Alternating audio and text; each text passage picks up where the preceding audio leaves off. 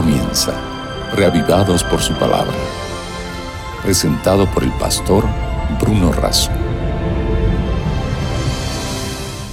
Fueron halladas tus palabras y yo las comí y me fueron por alegría y gozo de corazón. Esa es la enfática definición del profeta Jeremías en su consideración y aprecio por la palabra de Dios. Aquí estamos, una vez más, en reavivados por su palabra, con la misma necesidad de Jeremías, alimentarnos del mensaje de Dios y encontrar fuerzas y alegrías para la vida de hoy. Antes de dedicarnos al capítulo 8 de Segunda de Crónicas, vamos a tener una plegaria. Padre nuestro que estás en los cielos, pedimos la asistencia de tu Espíritu al meditar en el contenido de tu palabra. Te lo pedimos y agradecemos en el nombre de Jesús. Amén. Hoy nos dedicamos al capítulo 8 del segundo libro de Crónicas. Si usted tiene Biblia, por favor, tome la palabra de Dios. Si usted no tiene, pero le gustaría tener, entre en contacto con nosotros para que de alguna u otra manera le hagamos llegar un ejemplar de las Sagradas Escrituras.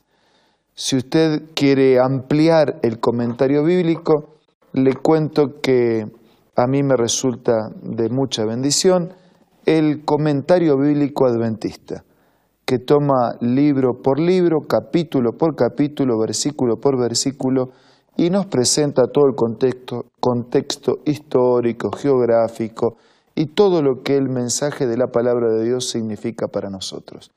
Y si usted quiere ampliar su conocimiento de las Sagradas Escrituras y quisiera recibir algún material, eh, también entre en contacto con nosotros.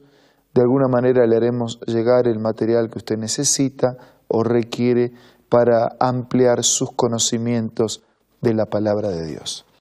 Capítulo 8, segunda de Crónicas, nos encontramos algo así como con un resumen de algunas actividades especiales llevadas adelante por Salomón. El versículo primero nos dice que después de 20 años, durante los cuales Salomón había edificado la casa de Jehová y su propia casa, reedificó Salomón las ciudades que Irán le había dado y estableció en ellas a los hijos de Israel. Parece que cuando le pidió Salomón a Irán eh, material, madera para la construcción del templo, eh, le entregó como pago, como gratitud, ciudades que después de un tiempo Irán devolvió y entonces él estaba ahora reedificando esas ciudades. Pero yo quiero detenerme de manera especial en el versículo 12 en adelante. Leemos así. Entonces ofreció Salomón holocaustos a Jehová, o sea, sacrificios sobre el altar de Jehová, el que había edificado delante del pórtico. Los ofreció según el rito de cada día conforme al mandamiento de Moisés. Cada día se ofrecían sacrificios. El sistema de sacrificios había, sido establecido por Dios. Eh, bueno, no es que Dios eh, se gozara en los sacrificios de esos corderitos o de esos animales. Pero todo ese sistema ritual de sacrificios tenía como objetivo mostrar la promesa del gran sacrificio del Cordero de Dios que quitaría el pecado del mundo. Por supuesto que el sacrificio de aquellos animalitos inocentes, aquellos animalitos nada no había culpa, ¿no? ¿Por qué tenían que morir? Era una manera de hacer visible de una manera fuerte y dura la muerte del Cordero de Dios, que por supuesto era inocente, justo, y no tenía por qué morir por sí mismo, su muerte era en reemplazo y en lugar del pecador que sí tenía que morir por sus pecados.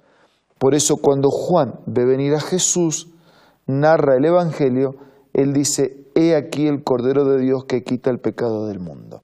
Así que dentro del accionar de Salomón estaba el cuidado por el ofrecimiento de los sacrificios diarios que recordaban la promesa de la gran liberación en Jesús. Pero dice también en los sábados, las lunas nuevas, en las fiestas solemnes tres veces al año.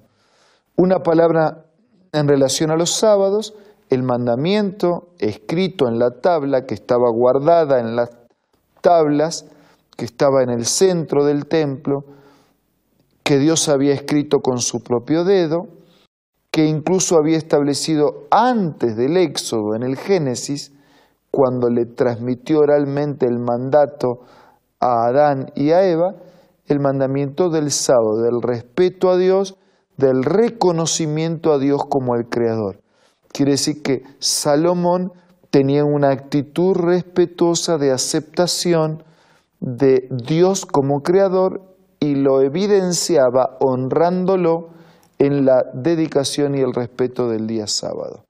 Después también estaban las fiestas solemnes que tres veces al año realizaban y que guardaban íntima relación con el sacrificio y con la venida, con la primer venida de Jesús a la tierra.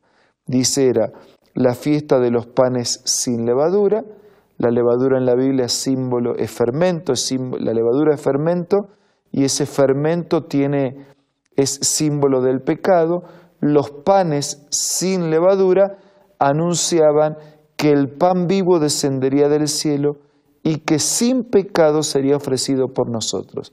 Por eso hasta que Jesús viniera, esas fiestas eh, avisaban, anunciaban y mostraban que un día un pan sin levadura, un pan vivo sin pecado, sería ofrecido por nosotros. La segunda fiesta de esas tres es la fiesta de las semanas.